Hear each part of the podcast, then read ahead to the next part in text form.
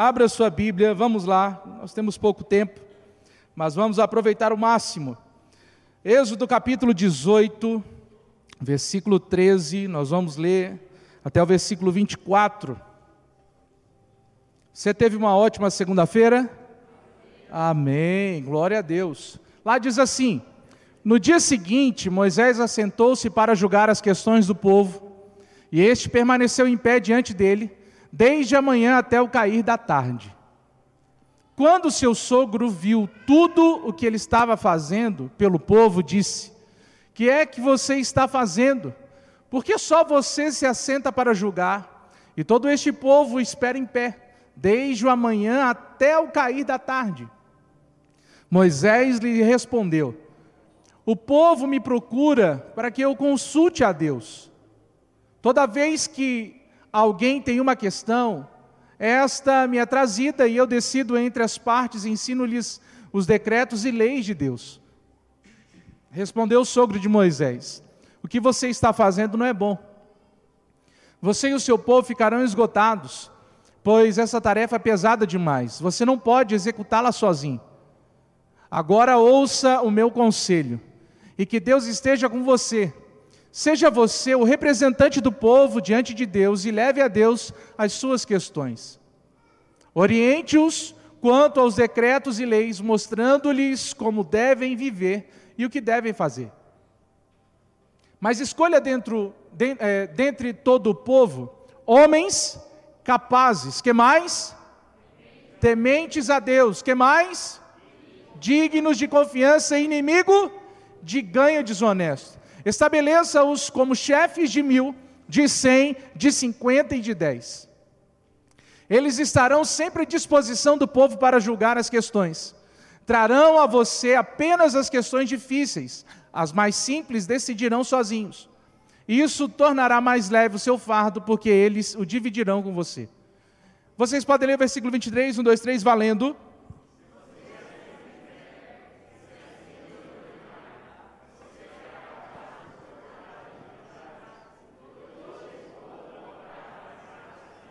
Agora olha o versículo 24. Moisés aceitou o conselho do sogro e fez tudo como ele tinha sugerido. Senhor Deus e Pai, nós queremos te dar graças e pedir aqui, meu Deus, a revelação da tua palavra, que teu espírito possa transbordar aqui em nós sabedoria, meu Deus, revelação profunda, para que possamos aqui entender o que o Senhor quer conosco nessa noite. Em nome de Jesus. Todos digam amém. amém. Pode sentar.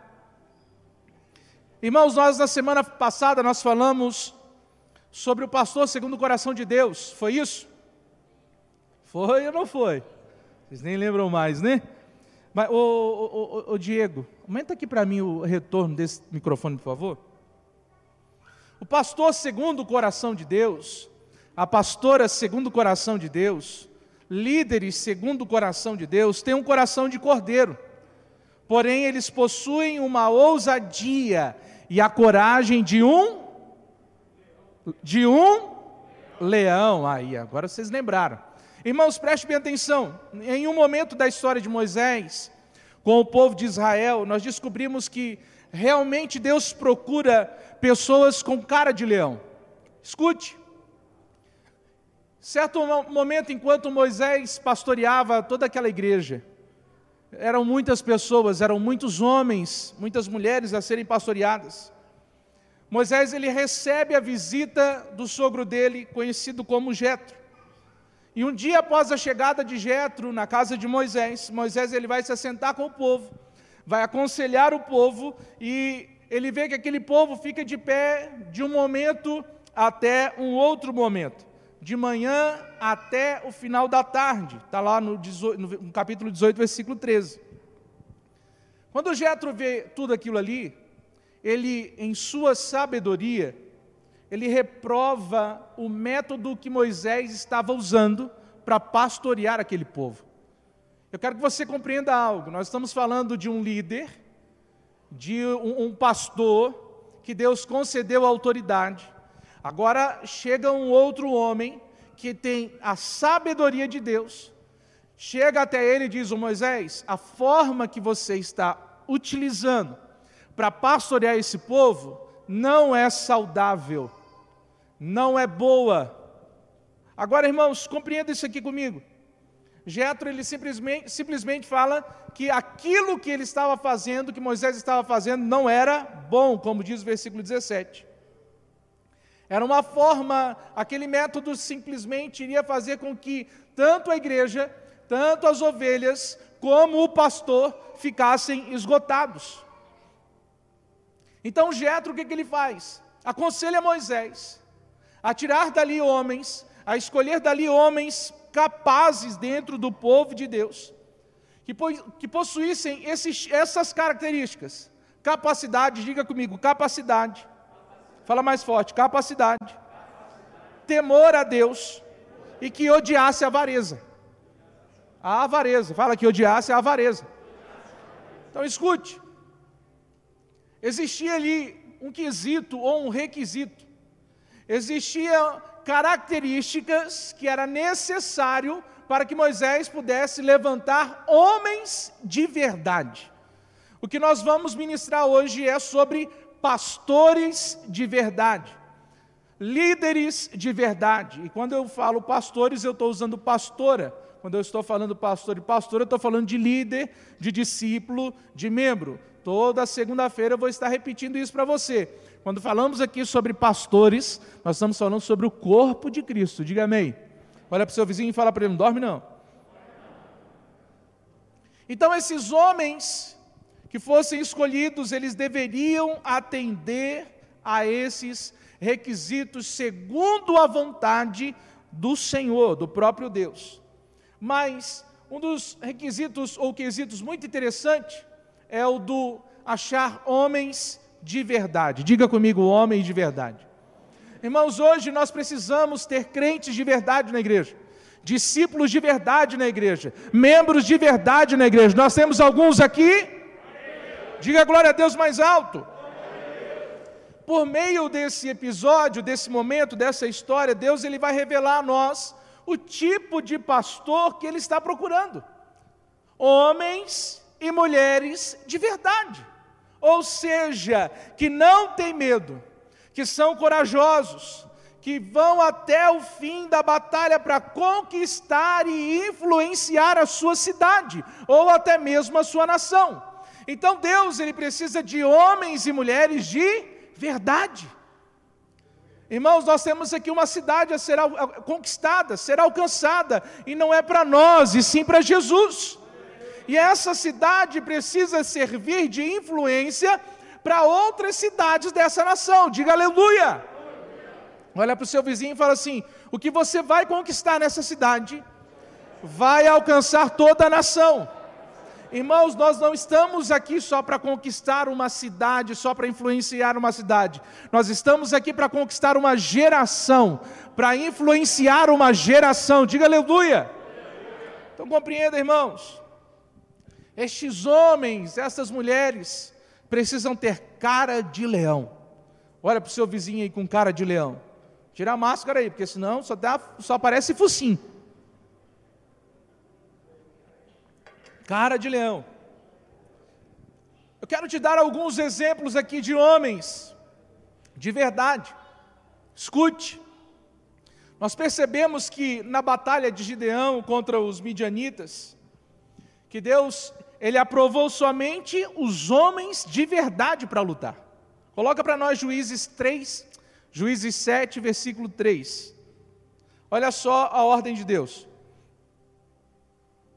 Anuncie, pois, ao povo que todo aquele que estiver, o que, irmão? É até complicado, né? A gente ler, saber que eram só homens que estavam lá, mas vamos lá. Anuncie, pois, ao povo que todo aquele que estiver tremendo de medo, poderá ir embora do monte de Gileade. Então, quantos homens foram embora? 22 mil homens partiram. Irmãos, 22, 22, medro, 22 mil medrosos.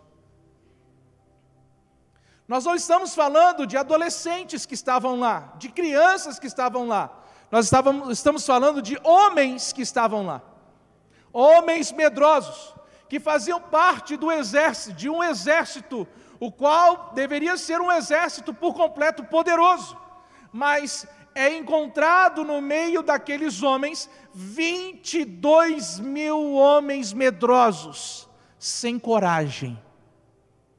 Irmãos, preste bem atenção. Imagine você diante dessa situação. Ou você fazendo parte dos 22 mil, ou então dos 10 mil que restaram. Irmãos, em nosso pensamento, quanto mais soldados nós tivermos no exército, melhor é para o exército, sim ou não? A garantia de vitória seria muito maior. Porém, Deus, Ele não raciocinou dessa forma. Escute, assim como nós, Deus Ele sabia que o medo é contagiante. Irmão, se vir um morcego aqui agora e começar a girar essa igreja, eu sou o primeiro a largar o microfone e vazar. Eu vou me esconder numa sala e ali eu vou ficar até o negócio ir embora.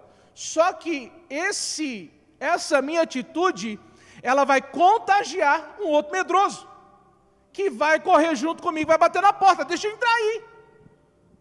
Então Deus sabia que o medo iria contagiar outras pessoas. Então o que ele faz? Aqueles que estão tremendo de medo, por favor, saem do monte, saem desse lugar. Tem alguém com medo aqui? Existem pessoas que iriam ser influenciadas por causa do medo. Imagina 22 mil, 22, 22 mil homens saindo, e aqueles 10 mil homens parados ali, não entendendo talvez nada o que estava acontecendo. Mas como que toda essa multidão está indo embora? Irmãos, agora imagina se os midianitas chegassem e pegasse aqueles 32 mil homens com calça curta, você acha que daqueles 10 mil, os 10 mil iriam ficar? Não, eles iriam ser contagiados. Era um bando de 22 mil homens correndo, 22 mil homens indo para fora. E com certeza, daqueles 10, se ficasse alguns ali, ia ser um grande milagre. Então, Deus, eu quero que você entenda isso. Antes de qualquer batalha, antes de qualquer guerra, Deus ele prepara e capacita o seu povo. Você faz parte do exército de Deus. Diga aleluia. Diga glória a Deus. Então, ao contrário do que nós pensamos, Deus ele não precisa de um exército de milhares de milhares. Naquela, naquele momento, Deus ele só precisava de 300 homens com coragem 300 homens entusiasmados, 300 homens com cara de leão. Nós não precisamos aqui de 10 mil homens, de mais 10 mil mulheres. Para conquistar essa cidade, nós precisamos de pelo menos mil homens e mil mulheres com cara de leão. E, se nós, e nós vamos chegar lá, irmãos. Você faz parte dos mil dessa igreja. Mas não é o mil medroso, não. Você é do mil cara de leão. Olha com cara de leão aí para o seu, seu cabo, cabo que está do seu lado aí. Olha com cara de leão para ele, hein? Esse leão é manso demais, irmão, sorridente demais. E nós sabemos que o resultado final foi que Deus entregou os príncipes dos midianitas na mão do exército de Gideão. Apenas 300 homens. Mas nós temos dois outros exemplos aqui, de Eliseu e Geazi.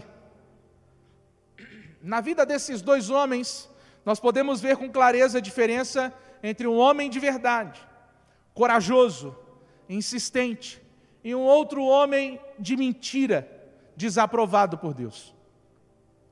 Geazi era discípulo de Eliseu. Ele teve tudo o que precisava para ser um grande homem de Deus, assim como Eliseu foi um grande sucessor de, Moisés, de, de Elias. Agora preste atenção.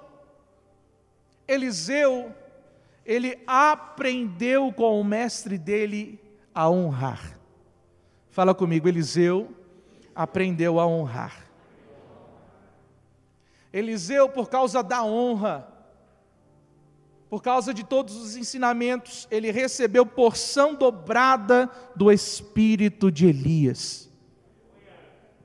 Porém, Geazi, ele não sucedeu com a mesma excelência. Havia no tempo de Eliseu uma mulher, uma sunamita, muito importante na cidade dela. Que todas as vezes que o profeta Eliseu passava por ali, a mulher sempre dava um lugar para ele pousar, sempre dava alimento para ele poder se sustentar. Porém, ela tinha uma característica muito familiar. Ela era hospitaleira. Ela gostava demais de recepcionar as pessoas. Ela chama o marido dela e fala assim: Ó, oh, marido, por favor, construa aqui um quarto para o profeta. Que todas as vezes que ele, ele passar por aqui, ele tem um lugar para pousar e para se alimentar. E Eliseu ficou muito contente. Ele viu que a mulher deu para ele tudo o que ele tinha, tudo que ela tinha. E por causa disso aí, ele meio que quis recompensar a mulher, profetizando sobre ela um filho. E ele diz: Ó, daqui a um ano, você vai receber, você vai ter um filho. E passou um ano e teve um filho.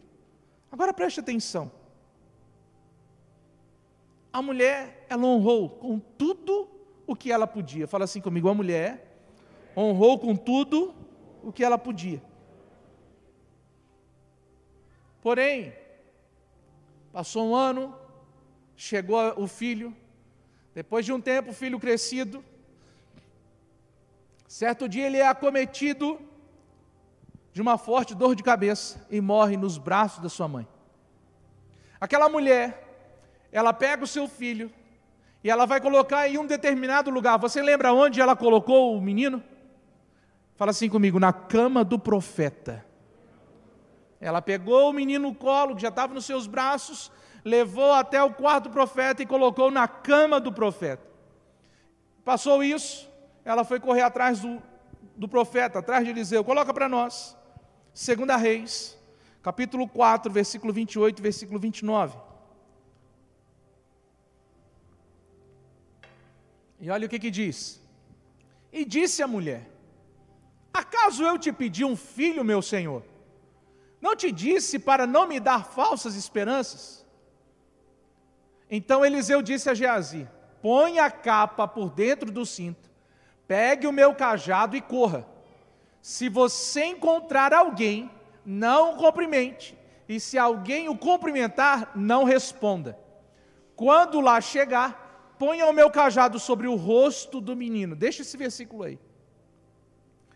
Olha só a atitude daquela mulher. A sunamita, ela não aceitou essa palavra do profeta.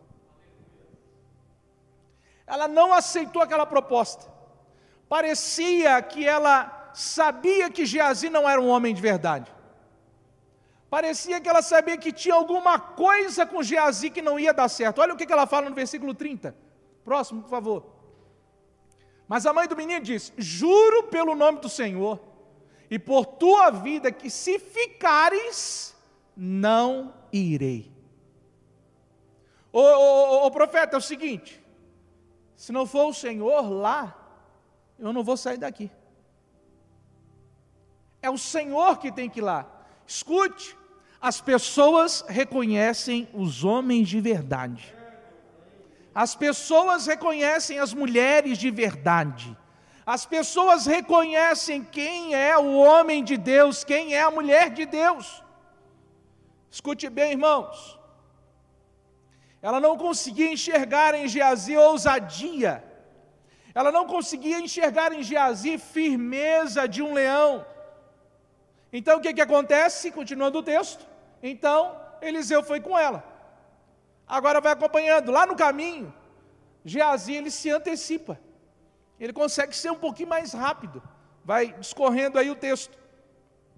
E ele chega à casa da sunamita antes do próprio Eliseu e antes também da própria mãe. E aí o, o Geazi lembra do que Eliseu tinha ordenado ele, ele vai, ele vai lá no quarto do profeta, coloca o cajado em cima lá do menino, porém o menino não se move não respira, não tem nenhuma reação. O que que Geazi faz? ele desiste. Ele sai do quarto do profeta. Ele vai se encontrar com Eliseu e diz assim: Ó, não deu certo. Geazi fracassou e desistiu. Geazi não teve insistência. Geazi nem ao menos para orar e falar com Deus, Deus, sou um discípulo, eu estou sendo treinado aqui para suceder, eu estou sendo, eu, eu preciso ser capacitado, faça alguma coisa com esse menino. Nem isso Geazi fez. A vida daquele menino não era importante para Geazi. E é isso que eu te pergunto. Quantos discípulos, quantas ovelhas que já passaram pelas nossas mãos, pela nossa igreja, e nós não, não, a gente não deu a devida importância que elas mereciam. E não é por elas merecer, é porque elas já eram de Deus. E nós não cultivamos aquilo que era de Deus. Fizemos igual ou pior do que Geazi. Escute, irmãos. Geazi ele se deu por satisfeito. Agora escute. Quando Eliseu chegou, ele faz algo diferente, diga comigo, algo diferente. Ele faz algo diferente como se ele se importasse com aquela situação. A primeira coisa que ele faz é orar ao Senhor.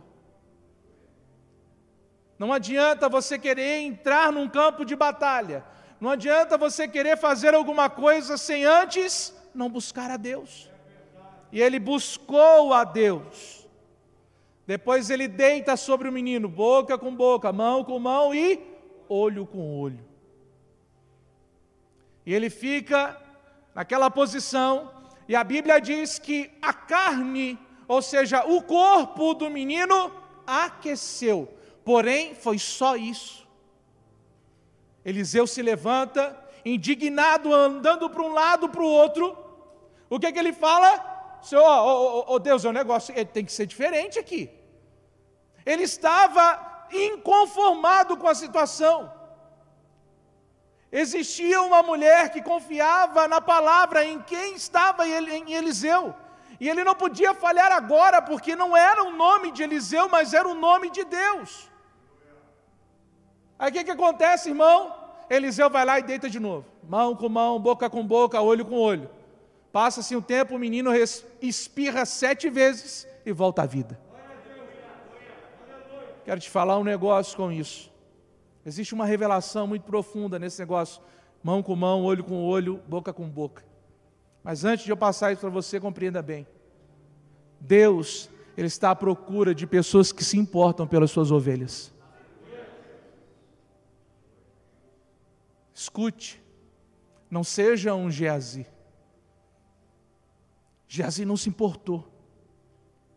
Mas Eliseu, ele ficou indignado. Sabe por quê? Porque ele amava aquela família. Aquela família foi a família que o sustentava, era a família que dava para ele uma cama, um, um teto para ele poder descansar. Aquela família honrava Eliseu, e honrando Eliseu, honrava a Deus também. Agora, irmãos, preste atenção. Eliseu, ele literalmente foi para cima, diga comigo, Eliseu foi para cima. Não, ele não desistiu daquela ovelha porque ele se importava, porque ele amava aquela ovelha. Então escute, o contato íntimo que Eliseu teve com o menino traduz exatamente o coração de Eliseu. Um coração de pastor. Fala comigo, um coração de pastor. Ouça isso. Os seus olhos tocando os olhos do menino simbolizavam o cuidado do pastor com relação ao que a ovelha vê. Irmão, toda a atitude de Eliseu era uma atitude profética. A palavra de Deus diz que se os nossos olhos foram, forem bons, todo o nosso corpo será. Está lá em Mateus 6, 22.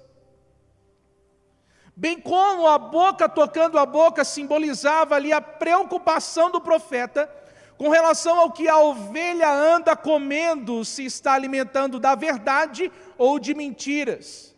E o mesmo se dá em relação às mãos em que o pastor procura saber aonde a ovelha está tocando, se está tocando em coisas impuras ou pecaminosas. Tudo tinha um objetivo, um fundamento. Irmão, você tem que entender isso aí. Cuidar de uma ovelha não é só orar por ela. Apacentar uma ovelha não é só o dar de comer para ela. Mas vai, Eliseu mostra para nós que vai um pouquinho mais além. Em nós sabermos do que ela está comendo de verdade, do que ela está tocando. Escute, a responsabilidade de um pastor, a responsabilidade de um líder de célula, vai muito além do que só quinta-feira você chegar lá, 8 horas da noite, e ministrar uma palavra. Vai muito além de você marcar com o seu discípulo, de discipulá-lo, ou então de ministrar os meus primeiros passos com Jesus, vai muito além. Já ouvimos falar aqui que o pastor, o verdadeiro pastor, é aquele que dá a sua vida pela ovelha. Você tem limitado hoje a sua vida? Até que ponto você tem dado a sua vida para uma ovelha? Que tipo de pastor você está sendo hoje? Geazi ou Eliseu?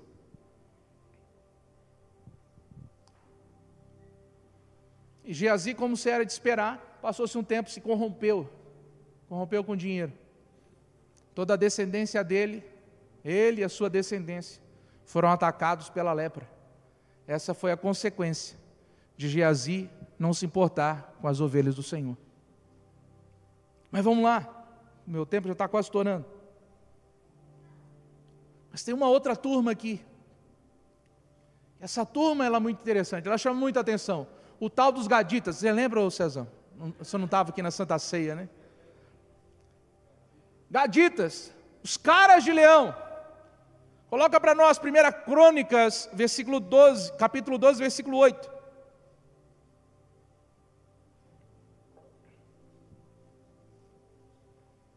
Da tribo de Gade, alguns aliaram-se a Davi em sua fortaleza no deserto.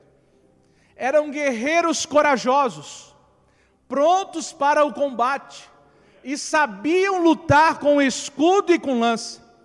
Tinham a bravura de um leão e eram ágeis como gazelas nos montes. Irmão, leia esse texto aí. Vai, um, dois, três, valendo.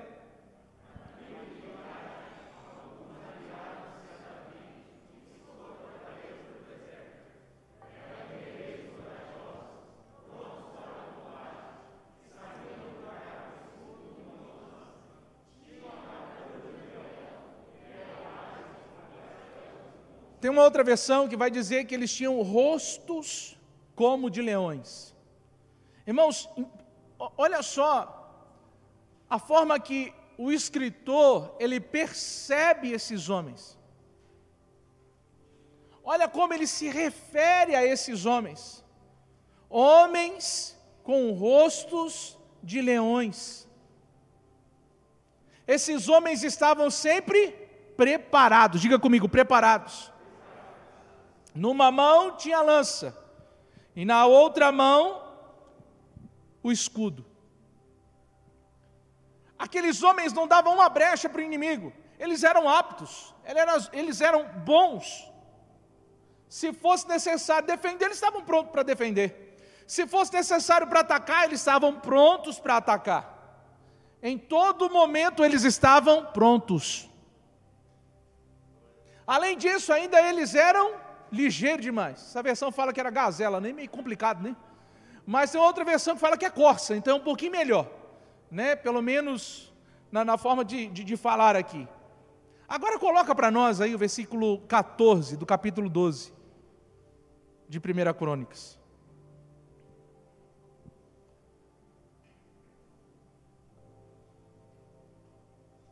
Todos esses de Gades, de Gade eram chefes de exército. O menor valia por cem. E o maior enfrentava mil. Bom, você está entendendo, conseguindo compreender o tipo de homem, ou o tipo de homens que eles eram? O mais fraco dava conta de cem. O piorzinho, o mais novo. E o mais forte talvez o mais experiente, ele suportava mil, enfrentava mil. Preste atenção. Todas essas características, elas também são necessárias para aqueles que pastoreiam vidas. Irmão, nós não, nós não estamos no, no, numa floresta encantada com, nossos, com as nossas ovelhas, não. Você não está em, em, em, pastos, sabe, de, de, de, de, que passa em televisão, não. Muitas vezes nós estamos passando aí com as ovelhas próximas de um precipício. Pasto que já não tem mais grama, só tem lama.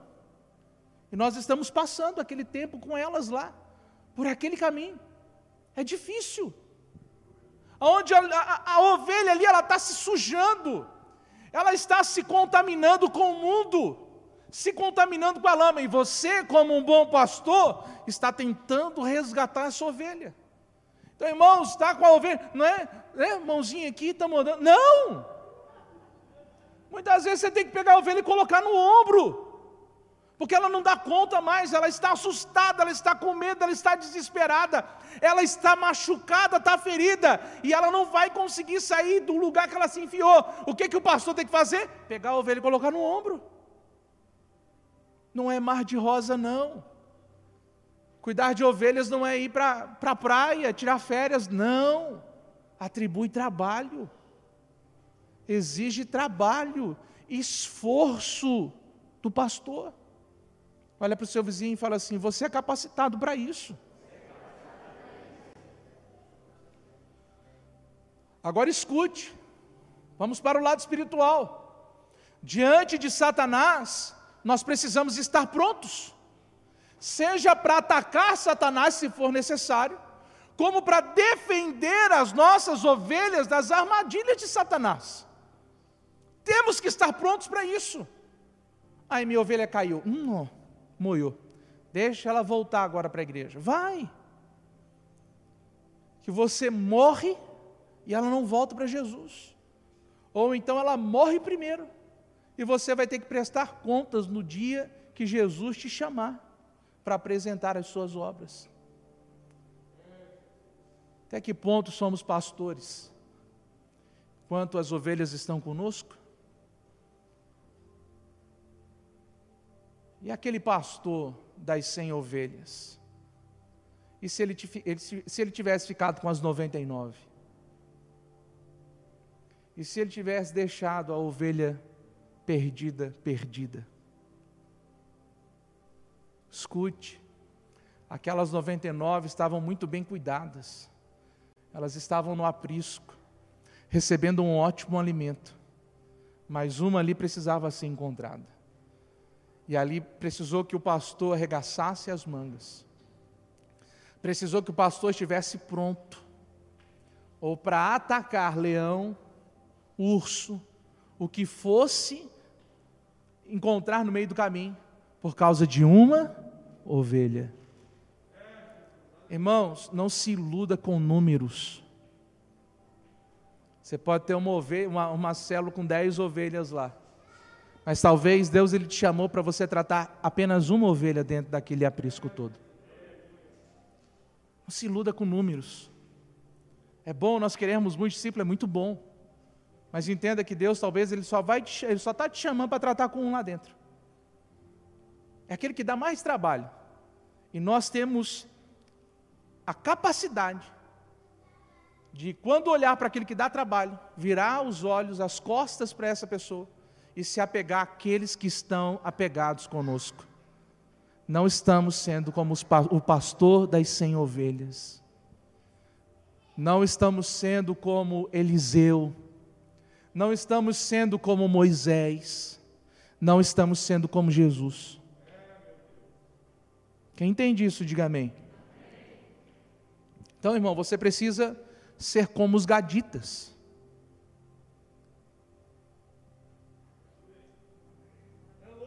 Meu Deus.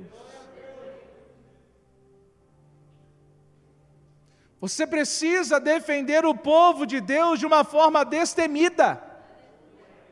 Ei, você faz parte de um corpo de Cristo, bonito, cheiroso, alegre, feliz, próspero, cheio de saúde. Defenda o povo de Deus. Ei, deixa eu te falar um negócio. Ninguém é perfeito aqui. Tem um perfeito aqui? Alguém aqui é perfeito? Ninguém é perfeito.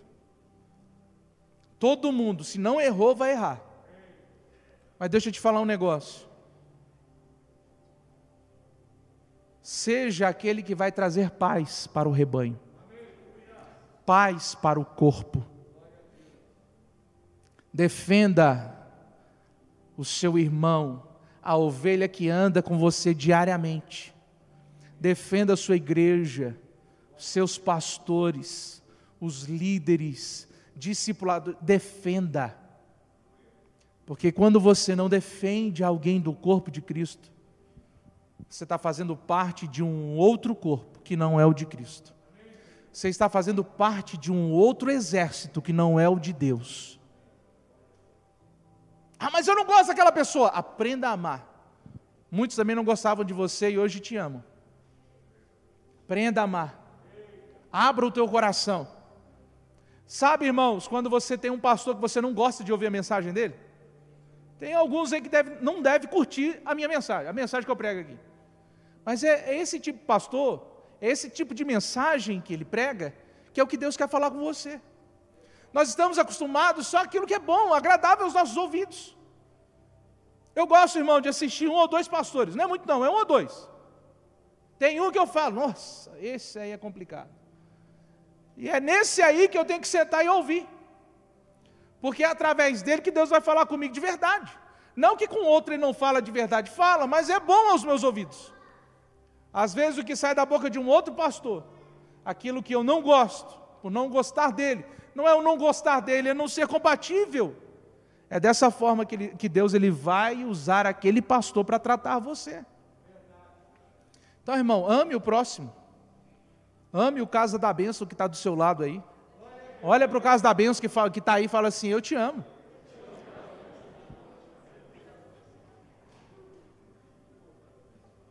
Já estamos encerrando. Irmãos, nós temos um povo que Deus confiou aos nossos cuidados. Você consegue entender isso? Sabe a igreja que você lidera hoje? a célula que você lidera hoje, a liderança que você lidera hoje, você não conquistou aquilo ali por causa da sua capacidade. Você, mas você não tem capacidade nenhuma. Você conquistou aquilo ali porque Deus achou graça em você. Primeiramente foi isso. Ele achou graça em você. E ele confiou nas suas mãos uma parte preciosa do rebanho dele. O rebanho não é seu. O rebanho é de Jesus. É de Deus. Por isso que eu não posso fazer com que as pessoas só compreendam o que eu quero, mas sim o que Deus quer. E muitas vezes, ter que expor algo que Deus quer vai fazer com que você crie inimizades com pessoas. E você não pode ser aquele pastor que vai passar a mão em todo mundo. Olha, eu não posso ministrar sobre isso por causa do fulano. Eu não posso falar isso na igreja por causa do ciclano. Não. Se eu fizer isso, eu vou estar agradando vocês. E o meu papel aqui não é te agradar. O meu papel aqui é ser simplesmente um canal de Deus para a sua vida. Olha, eu vou falar bem, bem sincero com você. O bom mesmo é quando você lança a mensagem e a pessoa fica sabe, cismada com você. Sabe por que eu falo que é bom? Porque foi aonde Deus realmente quis chegar. E Deus, ele muitas vezes vai chegar através de pessoas em você da forma que você não quer. Então, irmãos, Deus ele confiou nas suas mãos uma parte preciosa do rebanho dele. Um povo que necessita de um pastor, de uma pastora, segundo o coração de Deus. Não é segundo o meu coração, não é segundo o seu coração, é segundo o coração de Deus. É por isso que nós falamos, irmãos, que nós só vamos alcançar unidade na igreja quando todo mundo falar a mesma língua em Deus. Aquilo que você recebe, por exemplo, num discipulado, é a mesma coisa que você tem que repassar para o seu discípulo. Aquilo que você recebe numa RD é a mesma coisa que você tem que passar para os seus discípulos. E muitas vezes a, a, a, pergunta que o teu discipulador, o teu pastor fez por você, te colocou numa quina de bico, é a mesma pergunta que você tem que fazer para os seus discípulos. É a mesma. Porque se você erra numa área, você tem que checar como é que está a vida dos, dos seus discípulos. Se eles estão errando na mesma área, irmão, coloque em ordem a casa, porque senão o negócio vai ficar feio. É, é só assim que nós vamos conseguir cuidar do rebanho de Cristo. Irmãos, é um cuidando do outro, é um alertando o outro, é um ensinando um outro, é um conhecendo com o outro. Agora entenda, as pessoas que estão nas suas mãos só chegaram porque Deus confiou em você. Coloca para nós, para encerrarmos aqui, Provérbios 28, 1.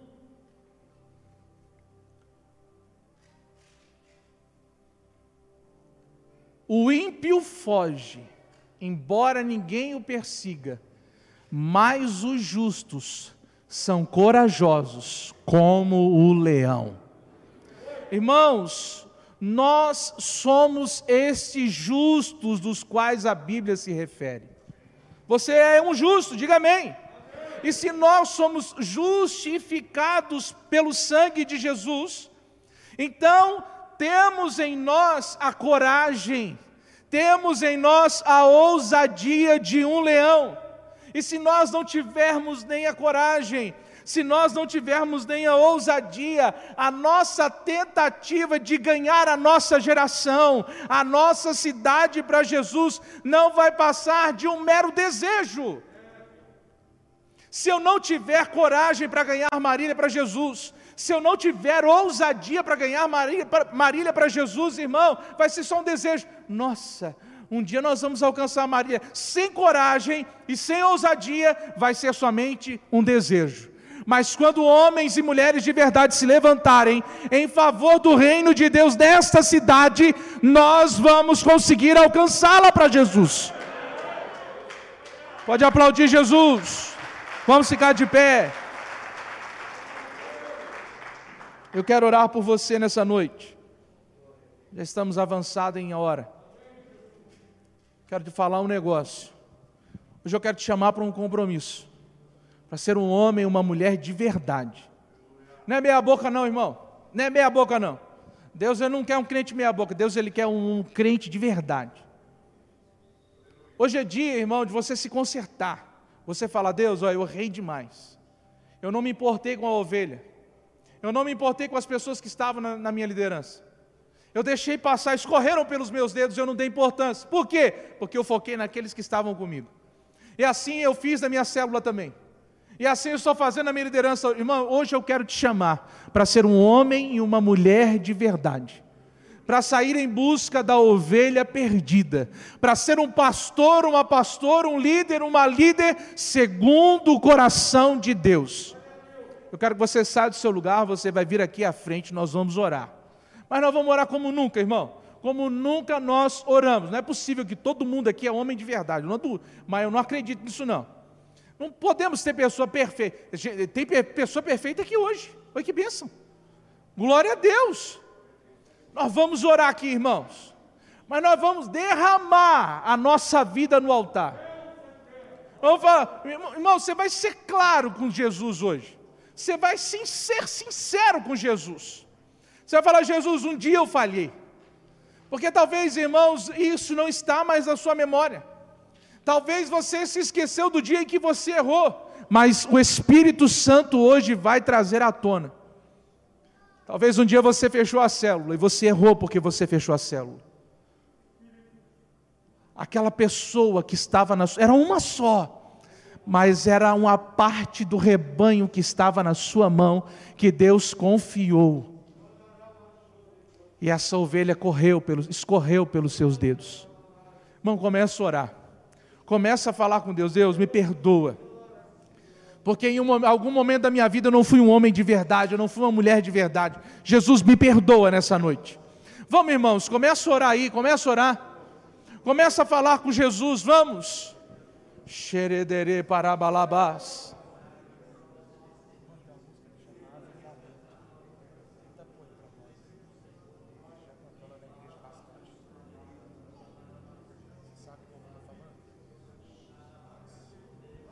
Vamos, vamos, vamos, vamos. Xeredere parabalabasi.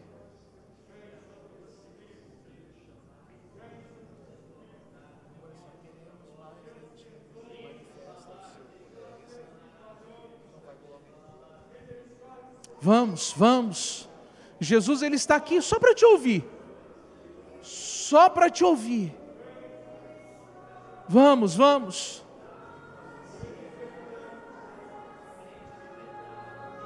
Vamos, vamos, vamos. Que se levantem homens de verdade nessa noite, mulheres de verdade nessa noite, vamos.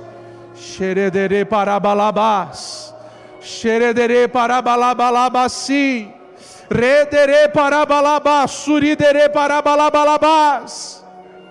Existe uma geração esperando por você. Xeredere parabalabaçu.